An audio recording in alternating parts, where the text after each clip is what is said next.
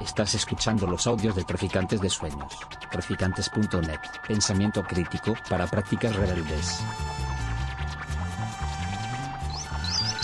Traficantes de Sueños. Traficantes de sueños. Eh, buenas tardes a todas y todes y no sé si todos. Eh, bueno, gracias por sacar el huequito, que un martes es un muy mal momento para, para venir hasta el centro. Pero bueno, estamos acá para, presentar esta traducción que ha hecho Vic de este texto que ha llegado a, sus manos, que se llama Cortar cebollas. Y bueno, habíamos pensado en una pequeña dinámica como de leer al- algunos extractos eh, y también como así a- ayudaros también a imaginar, ¿no? Tú, que, eh, bueno, Vic me dijo que le presentara, pero creo que va a ser mejor que ella se presente, E- ella, eh, él, perdón. Lo que sea. Bueno, eh, estaba pensando en cómo presentarme y creo que una de las formas de presentarme es a través de las diferentes traiciones que me propongo en la vida. Eh, la primera traición es justamente el pensarme como una persona que traduce, es decir, como alguien que lo que hacemos al traducir es justamente traicionar los sentidos del idioma para que funcionen en otros espacios. Otra de las traiciones es al género, eso creo que nos pasa bastantes por acá. Así que cambio pronombre ella, él todas las veces que me parezca en el medio de las oraciones. Y otra de las traiciones es una traición migratoria, que viví muchos años aquí, entonces por eso también hay algo de que en algún momento voy a hablar con la argentina y en algún momento me voy a poner a hablar en español y no se asusten por eso, va a pasar. Eh, y no mucho más, ¿no? Ahí estamos todos traicionados. Bueno, pues, eh, ¿te parece que leamos? Sí. Hay, un, hay uno de, una de las cosas que me gusta mucho de este texto, que me parece que, que es un formato de texto que creo que es muy bonito porque, porque es, mm, como antes decía Vix, es como un- está entre un fanzine y un libro. Entonces yo me lo leí ya dos veces y luego lo he repasado otras miles más. Y tiene una alterna textos poéticos con muchas imágenes eh, eh, que vienen de lo íntimo con una reflexión política. Entonces eh, hemos decidido como seleccionar algunos para leer. A ver, hay uno, a ver si encuentro que a, a justo habíamos hablado antes de la, en la conversación. ¿Puedo hacer una pequeña? Sí, sí. Como tal vez antes de leer, contarles que es un texto que lo que tiene es una hibridación. Primero es un texto de escritura bastante colectiva, está narrado en una primera persona, pero eh, repone una trama de afectos y de pensamiento, entonces hay momentos en los que también se va de lo individual a lo colectivo y viceversa. Y mm, tiene diferentes eh, tipos textuales, diríamos, las personas que nos dedicamos a los textos, que es que hay momentos más de anécdota, momentos más de prosa poética y momentos más de ensayo. Y lo que está buscando es eh, conectar experiencias vinculares con narrativas políticas. Entonces, en ese gesto de conectar las experiencias vinculares con las narrativas políticas, de alguna forma lo que intentaremos ahondar en, lo que vamos a ir leyendo y tal vez como conversando un poco si les dan ganas, es cómo justamente los relatos que nos contamos para construir los mundos que nos gustan a veces tienen espinas y qué hacemos con esas espinas. Y tal vez como para dejarlo bien arriba de la mesa desde un primer instante, tiene una mirada prosexo, como a favor del trabajo sexual y de pensar el sexo como un espacio de construcción de conocimiento y de políticas. Y también tiene, ahora me voy a olvidar porque estaba diciendo otra cosa, hablo de prosexo me olvido. Em, no, sí, ya me olvidé. Bueno, después me voy a acordar. Me olvidé. Bueno, te quiero decir que conocí a Vic, eh, eh, dije en un post eh, haciendo dealer de Wittig en, en Barcelona eh, hace el pasado fin de semana y eh, creo que nos han ido Wittig. Entonces, quiero leer el primer párrafo de uno de los textos eh, que para mí también es como muy significativo de, de esas actitudes o momentos tóxicos que, que todas o todos en algún momento hemos vivido tanto en colectivo como eh, de forma individual. La ruptura con el mundo heterosexual que marca rumbo hacia el lesbianismo como un lugar de llegada limpio de conflicto, libre de daño, reverbera en ciertas aproximaciones a la trayectoria política de la propuesta separatista del lesbofeminismo. Por otro lado, cabe decir que en nuestra ciudad esta narrativa levanta, por bandera a las guerrilleras de Wittig, como un horizonte político ficcional, en una lectura de la obra que desdibuja los posicionamientos de la autora y arma en torno a esa ficción una mítica del lesbianismo separatista, donde las guerrilleras son cuerpos con vulvas y no cuerpos desviados, sin importar sus genitales. Me pregunto, ¿por qué recurrimos de manera casi obsesiva a metáforas como la isla de Lesbos, al lesbianismo como un barrio, a las lesbianas como una comunidad? ¿Qué efectos políticos tienen esas ficciones en nuestro hacer activista? ¿Qué paños fríos a nuestras incomodidades pretendemos encontrar en la endogamia? ¿Qué tranquilidad les regala a nuestras conciencias la sensación de conocernos entre todas? Y de alguna manera acaba de reponer mi olvido, gracias, que es justamente eso, lo que va también a atacar el texto es eh, la construcción de la política de la identidad, como que una de las cosas que construimos colectivamente al pensar eh, ese entramado que había permitido una relación de maltrato en, un espacio político que compartíamos, eh, una de las cosas que identificamos es que al pensar cómo construir nuestros activismos y cómo construir al sujeto del activismo lésbico en Argentina desde la política de la identidad, nos estábamos tendiendo una trampa. Y esa trampa ha tenido muchísimos efectos en nuestro territorio y en nuestras comunidades. imagino que es algo que se ha replicado en otros lugares también, así que imagino que algo de lo que vamos a hablar les va a resonar en ese sentido. Así que va a tener eso, un posicionamiento prosexo y queer en ese, en ese sentido. Eh, quería hacer un comentario pequeño eh, respecto al tema de, de, mm, de, este párrafo y de, y de releer al pensamiento heterosexual para la presentación que teníamos en Barcelona. Eh, rescato que en su momento, cuando eh, Wittig llegó a mis manos, me gustó que se salía de todo, se salía de todo lo que no me gustaba. Se salía de la heteronorma, se salía de la política, de lo que yo entendía como que tienes que ser lesbiana de una forma solo concreta. Entonces, eh, ahora al releerlo, con todo este fenómeno TERF que nos invade, no sé en qué momento perdimos el rumbo, la verdad.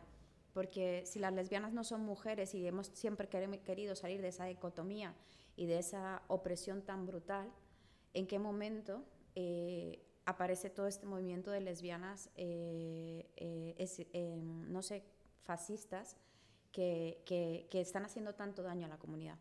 Y bueno, ya está. Voy a buscar uno en esa sintonía. Denme unos segunditos. Eh,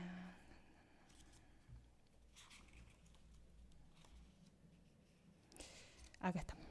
No es exactamente esa sintonía, pero es un poco como para pensar esos cruces, porque a veces em, nos, cuesta, nos cuesta eso, como encontrar dentro de nuestros espacios y en nuestros afectos em, creo que son esas espinas, ¿no? Un poco como algo de decir, como, bueno, creíamos que este era un espacio, eh, no es este el que estaba buscando, como de cierta pureza, ¿no? Como si pudiéramos encontrar en, los, en, esa construcción eh, algo que nos rescatara de una posibilidad con la que estamos en desacuerdo.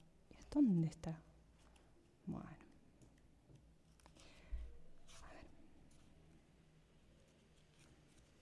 Ah, bueno, voy a leer cualquier otra cosa entonces. Lo vamos a encontrar, no se preocupen, va a aparecer después. Em,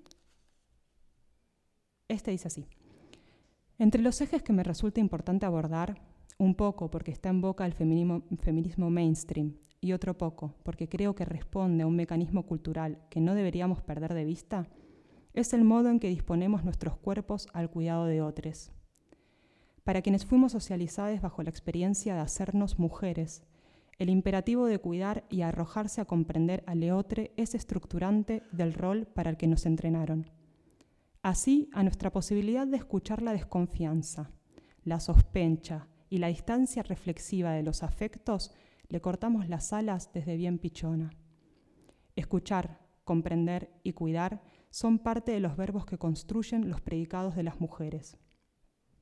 ¿Cómo era eso de que las lesbianas no éramos mujeres? ¿Cómo podemos adentrarnos en esa ruptura con el sujeto mujer y mirar a los ojos los mecanismos culturales que lo constituyen? De algún modo, el deber ser de la complacencia para las mujeres es un significante que aloja entregarse a los lobos y esperar que nos tengan piedad. Y al ver nuestra carne desollada, indignarnos, gritar y patalear. Decir una y otra vez que nos violentaron, que no nos cuidaron, que fueron irresponsables en el intercambio de afecto, pero no aprender nunca a defendernos, no aprender nunca a decir que no. Como que de alguna forma, eh, si, intentamos pensar como cuáles son las... el objetivo de, alguna, de este texto era pensar qué había de específico en el maltrato entre lesbianas, ¿no? como porque si vamos a pensar el maltrato vincular, hay varias herramientas para hacerlo. En general, eh, se ha construido desde el feminismo pensando en las relaciones heterosexuales, ¿no? cis heterosexuales. Entonces, como, bueno, ¿qué, ¿qué hay de específico cuando esas personas que se están maltratando no son cis heterosexuales? ¿no? Y, y, cuáles son las narrativas políticas que puedan acompañar a esa construcción de posibilidades de reflexión? Ya ni siquiera reparación, como pensar en torno a eso que no sea solo decir, ah, acá hubo una situación de maltrato. Bueno, hay una pregunta sobre justamente cómo se, cómo las palabras esconden sombras, ¿no? Como en términos de Wittig, cómo son caballos de Troya de otros significados, ¿no? Entonces, si nosotros pensamos en cómo nos vamos, no es performativo, en términos no construye una materialidad directa, decir no soy mujer, ¿no? Como uno puede decir no soy mujer y eso no necesariamente va a despegarnos de los mecanismos culturales que nos construyeron ese espacio social. ¿Se entiende lo que, lo que estoy intentando decir? Entonces, como hay algo de, esos, de esas construcciones que es un poco empezar a preguntarnos, porque lo que hemos hecho, al menos en Argentina, con el feminismo, acompañando al feminismo desde nuestras posiciones lésbicas, ha sido construir muy fuertemente las figuras de las víctimas. ¿no? Como que pareciera que tanto la comunidad LGBT como el feminismo puede solo ser sujeto político en tanto somos potenciales víctimas de algún tipo de agravio que encontremos.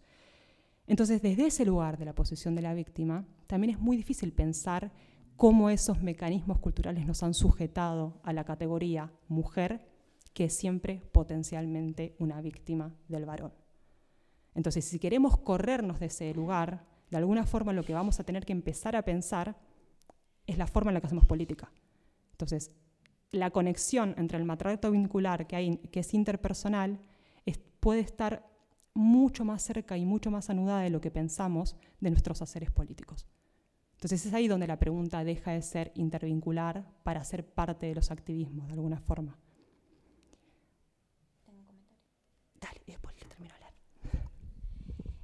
A ver, eh, en este, respecto a esto, creo que, eh, creo que eh, es, es, algo generalizado porque eh, soy lesbiana en Madrid desde 1991, entonces conozco a toda la comunidad de bolleras y gente queer. Entonces, puedo decir que, mm, que hay un tema muy complicado con esto y, y lo he hablado mucho con, con la gente más cercana, con las amigas más íntimas, que es el tema de, de, de, de creer que la política es una religión. Eh, y esto no, no, viene en el texto, es un, esto es un tema mío, porque siento que a veces cuando tomamos las ciertas políticas como religiones, eh, se castiga a quien no comulga con esas religiones o a quien no hace una serie de prácticas con esas religiones. Por eso, en muchas situaciones donde se ha dado maltrato entre compañeras, eh, se, ha, se, ha, se, ha, invisibilizado o se ha silenciado o se ha obviado o se ha, o, o se ha, o se ha puesto como en, en otros lugares.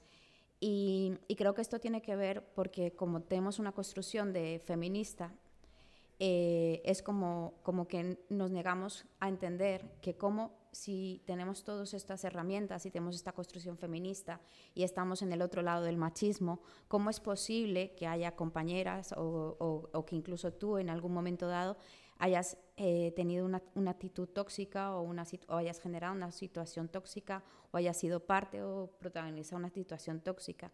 Y es, y es ahí donde yo creo que, que confundimos la ideología con, con, la religión, porque al final yo creo que una ideología es, eh, igual que un texto, es, es, algo con lo que tú puedes eh, conocer, pero hay otra cosa que se llama, que lo que yo llamo que es como mi deconstrucción patriarcal, y es como yo personalmente estoy en un camino de, de, de construcción desde prácticamente desde que nací, con todas las guerras que me han habitado, eh, de un montón de, de, condicionamientos patriarcales y heteropatriarcales que siguen habitando en, en, tu subconsciente, en tu piel y en tu forma en tu forma de hacer. Entonces creo que es cuando nosotros, y lo estábamos hablando antes, llevamos ese tipo de dinámicas, intentamos el, la, mal aprendida educación emocional, la llevamos a nuestra intimidad, estamos copiando cosas, no estamos a veces no estamos creando cosas nuevas porque nadie nos dio las herramientas y estamos, estamos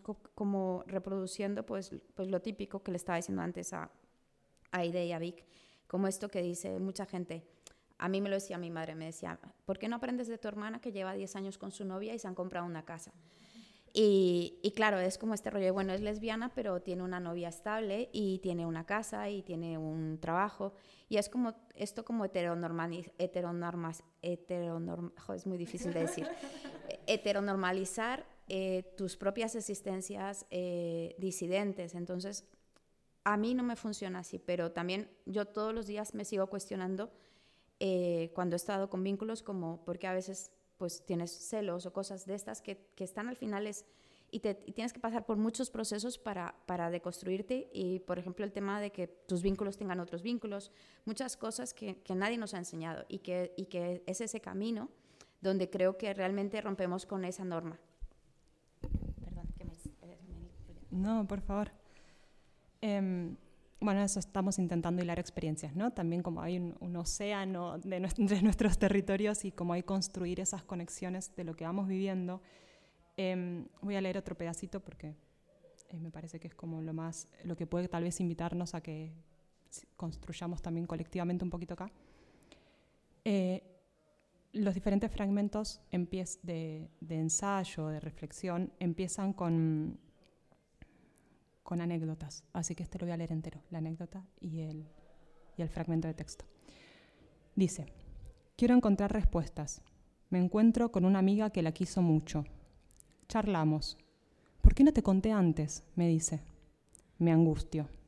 Yo no me quiero callar.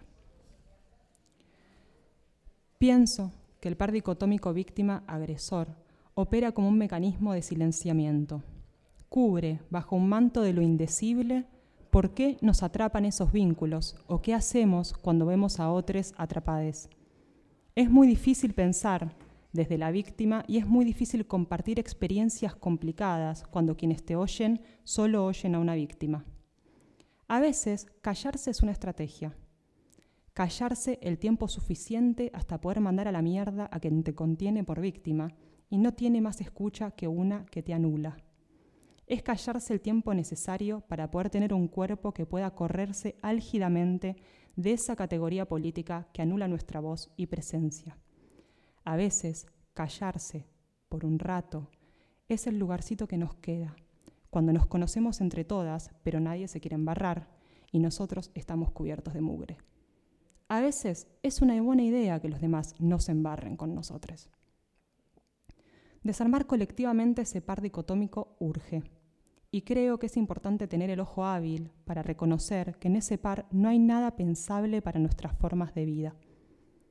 Quedamos muertes todes, quienes ofrecen maltrato y quienes lo reciben también. Hay quienes no queremos mandar a la Siberia de la heterosexualidad a nadie por no poder habitar nuestros espacios después de llevar a cabo prácticas dañinas, pero no perdamos de vista que tampoco queremos callar a nadie para evitar el lugar de víctima. Para terminar el cóctel de esta incomodidad, que es el maltrato entre nosotros, también vale resaltar que a veces esas personas con prácticas dañinas dedican su tiempo a sofisticarlas. Una advertencia, esto es complejo.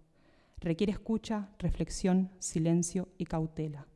Y esas son cosas que en estos tiempos del apremio y la urgencia ante todo no sobran, y muchos menos cuando parece que el escrache a un agresor redunda en reconocimiento político.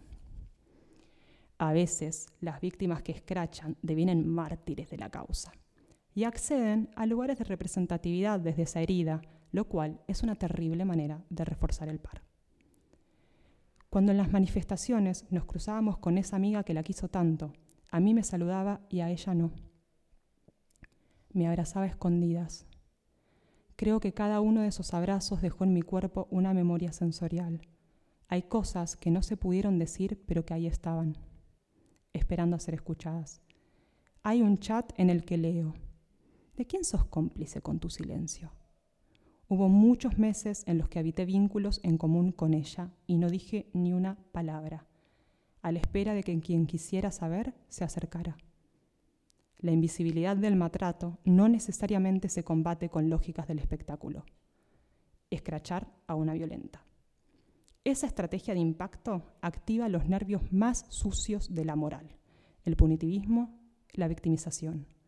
Para abrir otros canales de nuestra sensibilidad colectiva, las estrategias son otras. Por eso hace falta tiempo para que bajen las aguas y salir de la inundación interna.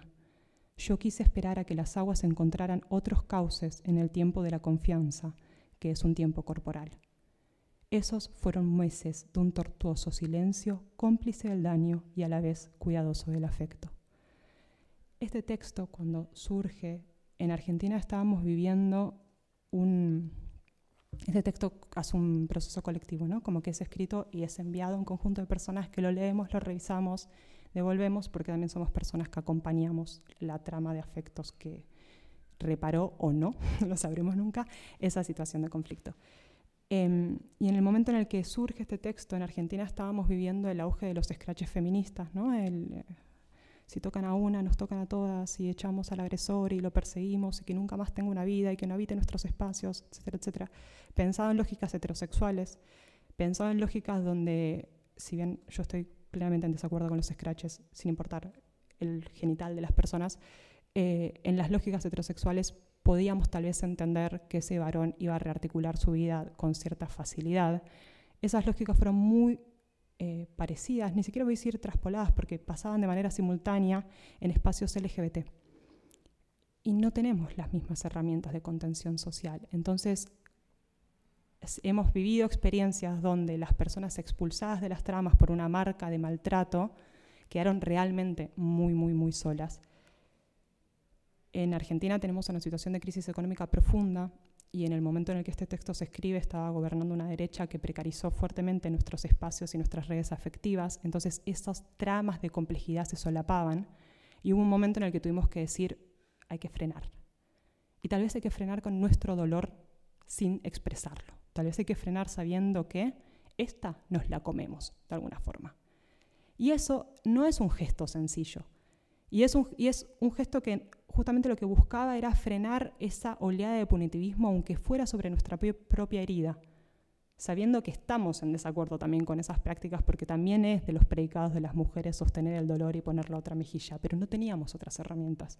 Entonces, como también hay una pregunta ahí, y esta sí se las voy a dejar por si alguien tiene ganas de tomar la palabra, de pensar qué herramientas podemos construir o qué palabras podemos encontrar si intentamos corrernos de esa lógica de señalamiento de creer que el espacio era seguro y de golpe hubo una persona que invade ese espacio y en tanto no responde a la seguridad y a las prácticas consensuadas para la convivencia es expulsada y el espacio vuelve a ser seguro repentinamente. ¿No? Como si esas piedras no estuvieran ya entre nuestros zapatos de alguna forma.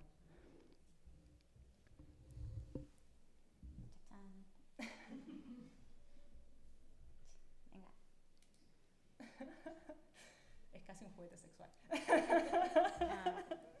A veces. Pero, ¿Puede ser acá si quedas grabada, Ceci? No, igual puedo levantar la voz. Bueno. Sí, ok. ¿Me escuchas? Sí. Eh, a mí me parece bueno, muy interesante, me quedo ahí. Va a ser un poco desarticulado porque en realidad son como preguntas de cosas que, que he vivido, que hemos vivido muchas, eh, diferentes tipos vinculares. Eh, me quedo con una cosa que, dijiste, Vic, al final, o sea, yo desconfío mucho de la seguridad de tales espacios. Digo, ¿qué indica? O sea, eh, ¿cómo podemos estar seguras cuando estamos atravesadas por la herida, una herida subjetiva, digamos? Porque estamos heridas, todas estamos heridas. ¿Cómo se, se siente ese espacio como seguro? O esa seguridad, ¿cómo entendemos que se rompió o no estaba o no funciona, digamos, la, la disrupción de ese espacio seguro en la misma lógica de ese espacio y no lo habíamos notado? Digo, ¿qué espacio es seguro? ¿Cómo? ¿Qué espacio? ¿El espacio del vínculo es un espacio seguro? ¿Es esa la palabra? A mí me parece que los espacios de los vínculos son espacios de profunda inseguridad. Y es ahí, y, y- y por eso el peligro, y por eso el abismo frente a, al. Eso por un lado. Y después está el reforzamiento, el señalamiento de, de- la falta con respecto o a un pacto o, o a faltar un lugar seguro, etcétera, que no se juega dentro de las mismas lógicas de mantención de ese espacio seguro, sino que va por atrás. Y se genera como una especie de rumor alrededor del rompimiento de ese espacio seguro que aísla a la persona que rompió ese espacio. Y eso pasa muchísimo en nuestras comunidades. Y de pronto hay gente que empieza a estar más sola o está segregada de ciertos lugares. Y empieza a correr, empieza el corrillo del rumor sobre lo que ha pasado y mil interpretaciones sobre lo que ha pasado y según con quién hables, lo que ha pasado.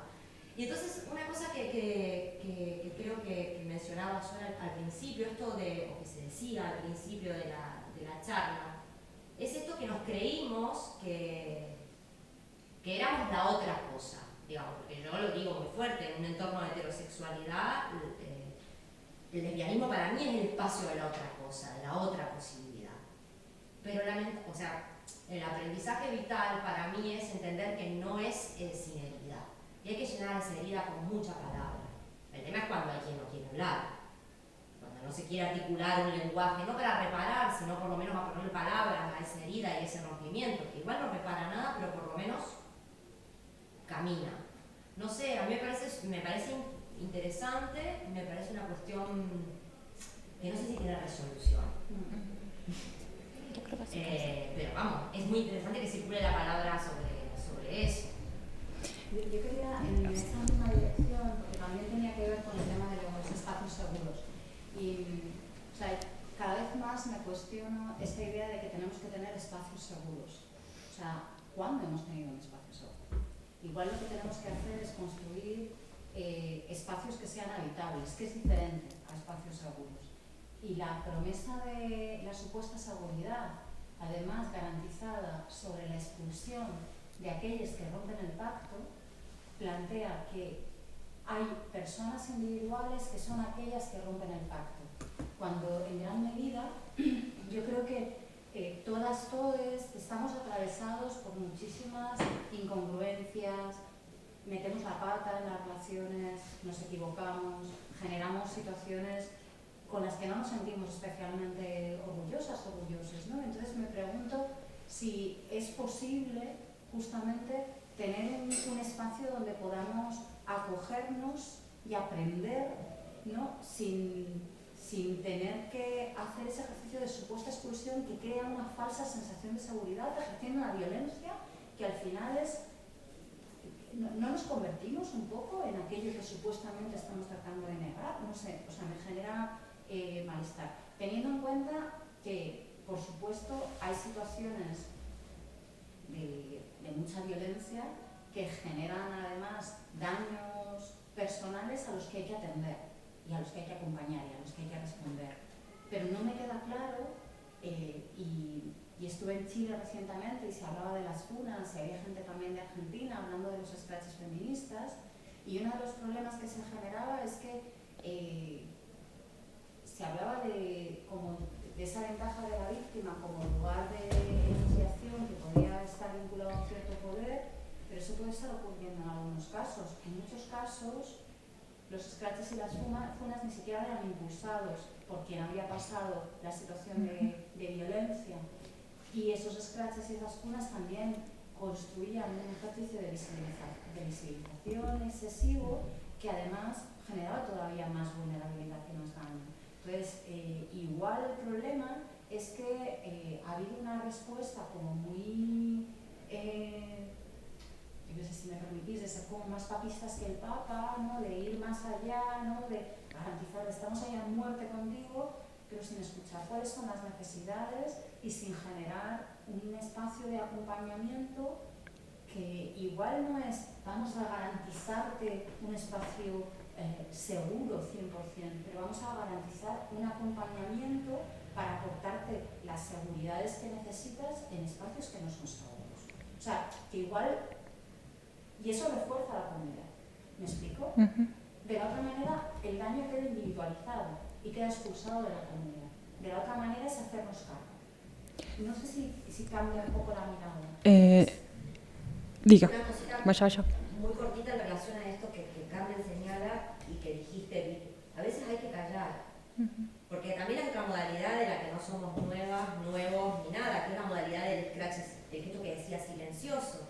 No hace falta que el scratch sea eh, pegatinear, sino que el scratch es hablar a la amiga, a la colega de la otra y generar ahí una especie de, construcción de esa persona que rompió o el pacto o cometió errores o rompió ese supuesto lugar seguro y se producen procesos de, de, aislamiento, de abandono, de rechazo, de asumir la herida de la otra como una herida propia, colectiva y dejar a esa persona en lugares de mucha soledad.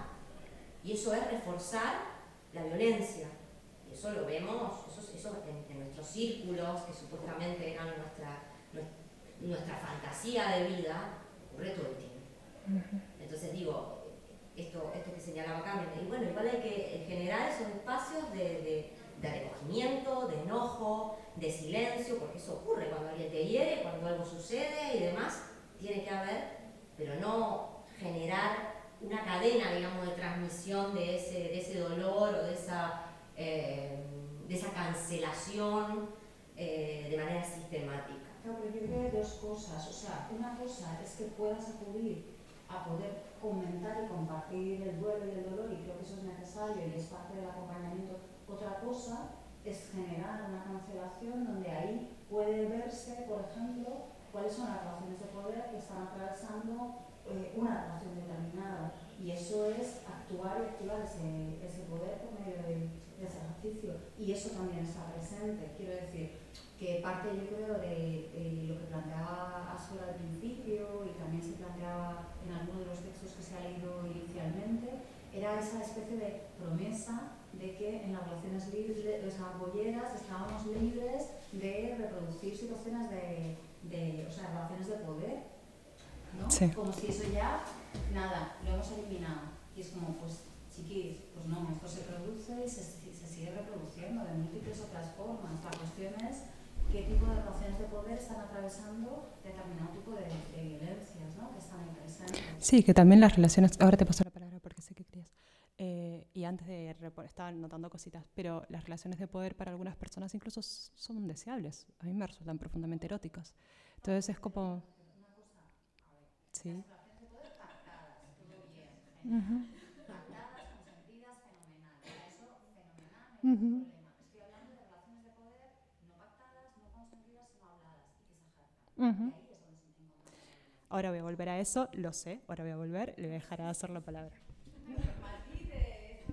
Eh, bueno, quien me conoce bastante, eh, por lo menos hay tres personas aquí que me conocen bastante, eh, saben que estoy completamente en contra de, la figura de víctima. Y me podría haber puesto en ese lugar millones de veces y no me he negado. Y también me niego a, todo el punitivismo y a toda la moral, porque creo que son muy patriarcales de por sí. Creo que, creo que sí que es verdad que en una situación de conflicto entre dos seres eh, hay que evaluar el nivel, como estaba diciendo ahora mismo Carmen, el nivel de gravedad de lo que, es- de lo que, es- de lo que sucede. Y también creo que un, un ejercicio que no se hace, y lo veo todo el tiempo, es escuchar a ambas partes, independientemente de que haya una parte que, pues, que se haya pasado 300.000 pueblos. Pero sí que creo que es un ejercicio de, de cuidado colectivo, eh, parar los rumores y escuchar a ambas partes. Por otra parte, desgraciadamente, en los últimos, eh, además Aide lo sabe, en los últimos tres años, eh, han venido personas a mí con poder a pedirme que haga scratches silenciados a gente por un tema que, que- ya, ya porque yo soy muy observadora y, y, me y estoy, conozco a muchísima gente, también tengo muchas versiones de esas mismas historias, eh, ya sé que lo que me está contando es mentira. Pero, pero esa persona, en, enarbolándose en un poder público, quiere que esa mentira sea real y quiere que esa mentira sea su versión de esa historia porque sabe que las otras personas, por su personalidad, por su timidez, por muchas otras cosas, no van a, no van a hablar y además quiere, no solamente lo más grave, es que quiere borrar a esas personas del mapa. Y, no, y esto no me refiero a una persona en concreto, o sea, me ha pasado con cuatro personas que cuando yo no he entrado a jugar ese juego, me han cancelado. Han cancelado los eventos que hacíamos, han, han, han- le han dicho a gente que, que venía a los eventos que no vinieran a vender comida, aunque fuera en contra de ellos, porque, era, eh, porque no habíamos querido comprar esa víctima que realmente no era víctima, sino era otra historia. Que también ahí yo no puedo entrar porque yo no soy ni psiquiatra ni psicóloga, sino simplemente, pues a veces quieres gestionar un espacio colectivo, quieres que ese espacio colectivo ya, eh, como dice Carmen, no puede ser seguro porque hay millones de hay millones de variables de lo que es un espacio seguro, pero lo que sí quieres es que sea un espacio de encuentro habitable donde la gente se pueda cruzar y donde evidentemente no se van a permitir una, un millones de actitudes y millones de cosas en ese espacio público y hay unos mínimos queer de respeto, de cuidado que se tienen que dar. Pero, pero si yo empezara a escuchar a las siete personas que me pidieron que sacara a otra persona, cuando además ya había hablado con la otra persona y sabía otra versión de esa misma historia, es que tú dices, maricón, o sea, eh, me quedo sin espacio y me quedo sin evento y no hago nunca nada más, porque entonces, ¿qué hago? no? Apaga y vámonos. Y encima nadie habla de esto. Otra vez me enrollo un montón, lo siento. Por favor, no lo sientas. Eh, voy a retomarte. Em, bueno, ahí está el punto, ¿no? En, es- en esos relatos nos quedamos sin espacios y eso no es menor. Y en un punto ahí también hay algo para pensar y acá voy a, no sé si la- alguien capaz la leyó a Schulman con, ¿cómo se llama? El texto. El conflicto no es abuso. Bien, una de las ideas de Schulman, que no la terminé de leer, pobrecita, pero una de las ideas que repone en un momento dice, bueno, hemos perdido la gestión del conflicto, ¿no? Como que se la hemos otorgado al Estado, a las fuerzas policiales, a un tercero con cierta autoridad para gestionar nuestros conflictos. Y en esa pérdida de la gestión colectiva del conflicto, no solo perdimos las herramientas, sino que incluso ya no sabemos ni siquiera qué hacer con eso, ¿no? Y para mí esta, esa perlita que regala Schulman en una idea es una de las grandes trampas de la política de la identidad. Porque justamente si lo que nosotros pensamos es que vivimos en un espacio donde vamos a estar las lesbianas y como somos lesbianas tenemos algún tipo de piso de seguridad donde nos vamos a entender y ese conflicto se va a atenuar por alguna especie de forma mágica de coexistencia, entonces en cuanto aparece el conflicto perdemos el espacio. Y esa expropiación del conflicto como un lugar para entendernos en nuestras diferencias, que creamos esa ficción de expropiación del conflicto en la pureza de la política de la identidad, en la guetificación de nuestras estrategias políticas, en esa ficción es donde perdemos la potencia política. Porque si lo que nosotras creemos es que vamos a tener nuestro terreno, nuestro paraíso lésbico, nuestra isla donde todas bailamos desnudas y, y los placeres nos rodean, no vamos a tener la experiencia de la diferencia, nos estamos proponiendo un fascismo. Nos estamos proponiendo un fascismo. Y cuando eso no funciona, nos empezamos a pedrear entre nosotras. Entonces hay que tener mucho cuidado ahí, porque eso que nos está pasando, que creemos que nos estamos tratando mal porque no hemos sabido tal vez todavía construir la pureza, es esa pureza, y todas las veces que aparezca una pureza, recuerden la fascista, es esa pureza lo que nos está dejando infértiles políticamente. Y es una propuesta de diálogo con el Estado. Es una propuesta de somos víctimas y le pedimos al Estado derechos que los queremos, los queremos todo el tiempo, pero lo hacemos desde ese espacio de enunciación y nos creemos esa estrategia política como un espacio identitario. Y ese es el peligro, porque la política de la identidad puede ser una estrategia de diálogo con el Estado, porque necesitamos esos derechos y porque los queremos para toda nuestra comunidad, pero no puede ser nuestro espacio de enunciación identitario. Porque en cuanto se convierte en el espacio de enunciación identitario, nosotros no podemos ser más que víctimas y no podemos más que pedir que un tercero nos garantice el cuidado. Y en, esa, en ese cruce, lo que estamos haciendo, estamos recuperando a las, feministas de la diferencia. Estamos recuperando las terfas, de alguna forma. Al hilo histórico-político, voy a intentar hilar esto, al hilo histórico-político que hoy enuncian las terfas sin filtro porque no les importa, a nosotras sí nos importa, entonces nos mordemos un poquito la lengua en el camino, pero de alguna forma lo que estamos haciendo es creyendo que vamos a construir una sororidad en la que algo nos hace iguales, en la que algo nos lima las asperezas, en la que eso de alguna forma debería garantizarse. Entonces, bueno, hay una pregunta ahí por de qué manera hemos creído construir, o sea, intentado construir una narrativa donde sentirnos mejor, y eso efectivamente creo que no, nos pasa, nos sentimos mejor ahí que en territorios heterosexuales, pero lo hemos cercado de tal forma que empieza a ser una especie de pantano ficcional.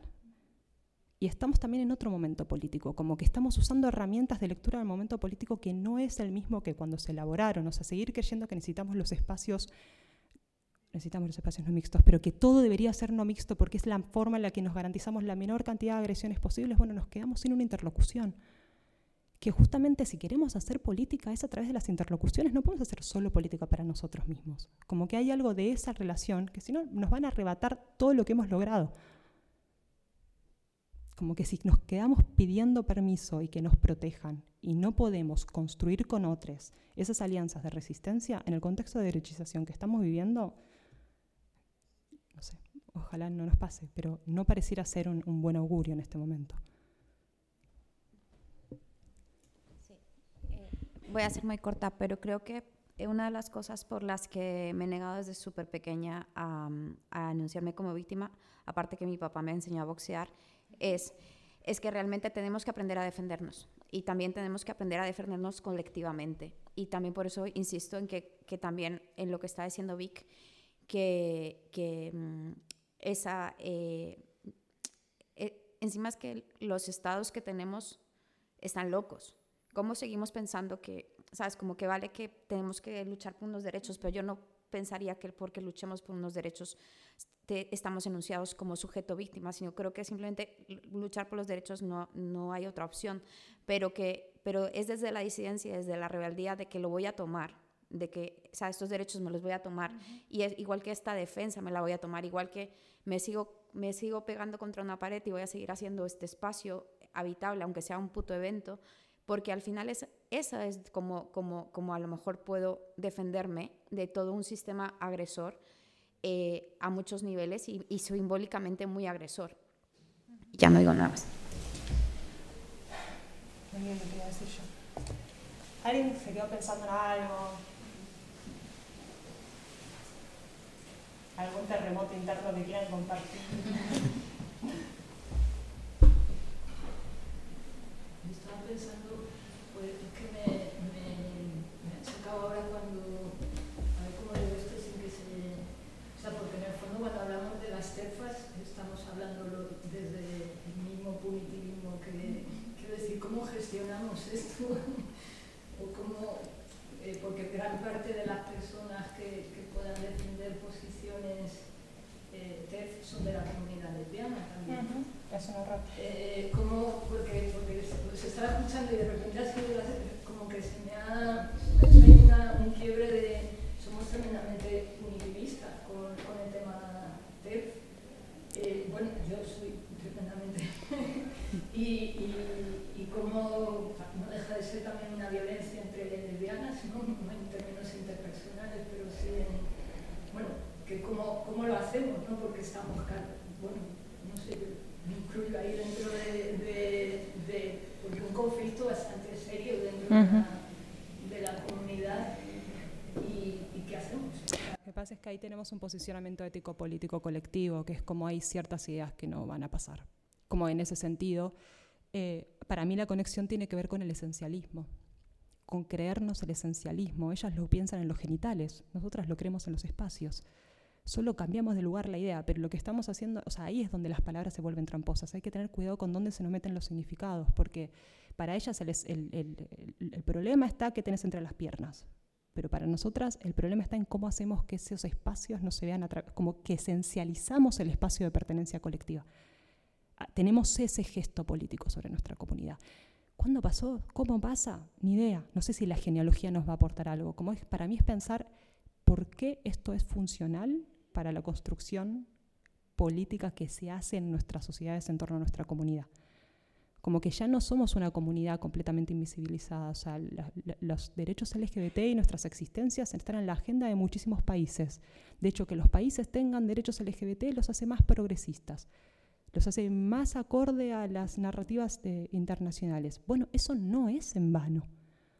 Como hay que pensar esos diálogos, porque esos estamos construyendo narrativas activistas mucho más sujetas a esas propuestas de lo que pensamos. Y después nos preguntamos como, ah, no, pero esto es interpersonal. No, bueno, probablemente esa relación de maltrato esté mucho más conectada con la agenda de derechos humanos de la ONU que lo que pensamos.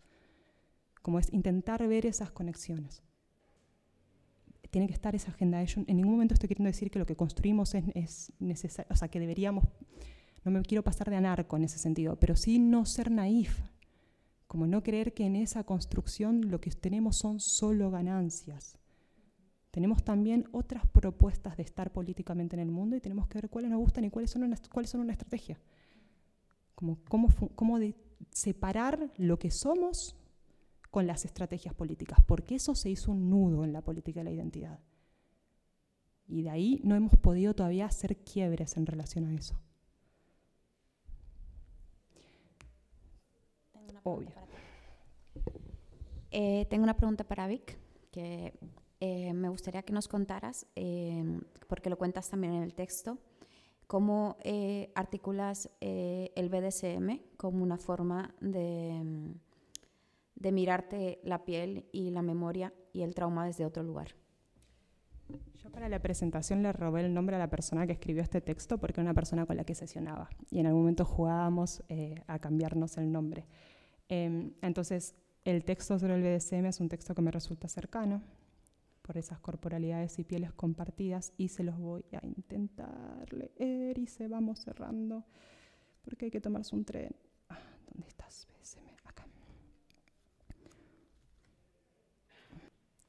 Bueno, hay uno, no, lo estoy encontrando, pero hay uno de los textos que em, anuda la conexión con el BDSM, pero está más pensado en términos de estrategia, según recuerdo. Uy, gracias. Hay gente que tiene más lecturas. Ah. Ese es amor romántico igual. Ahí va. Bueno, lo vamos a leer ya.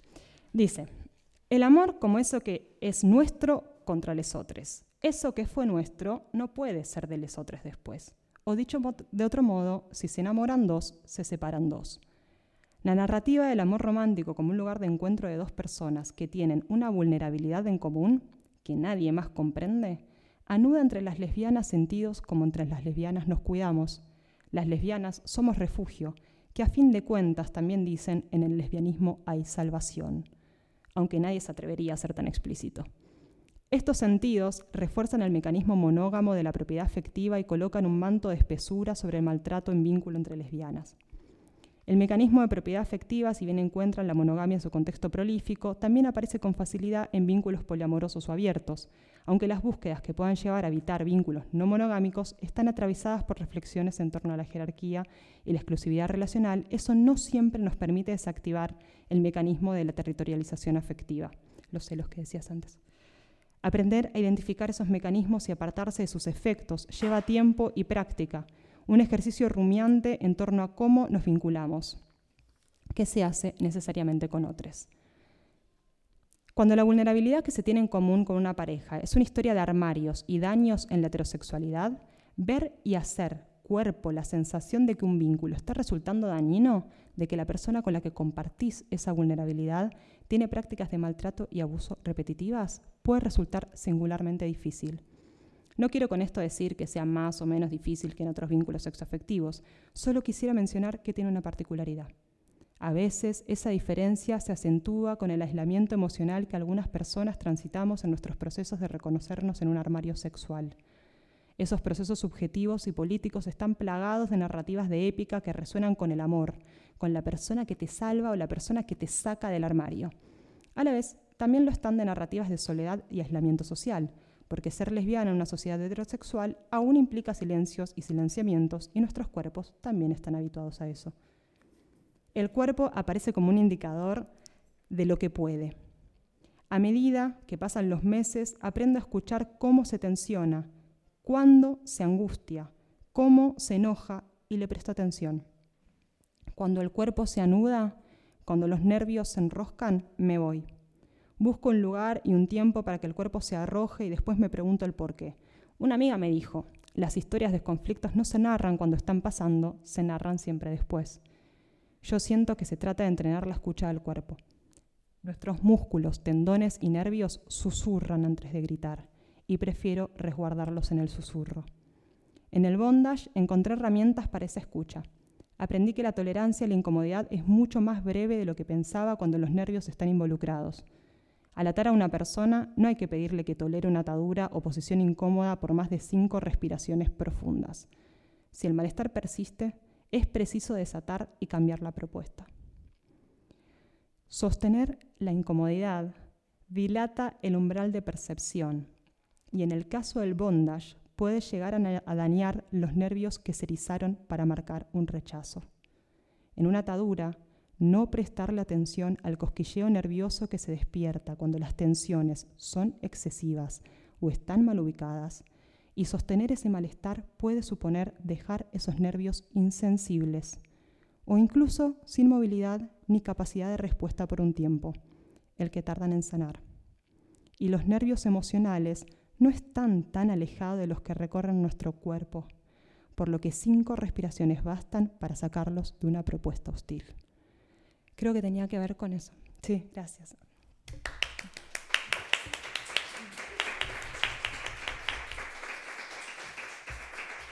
Muchas gracias por estar acá.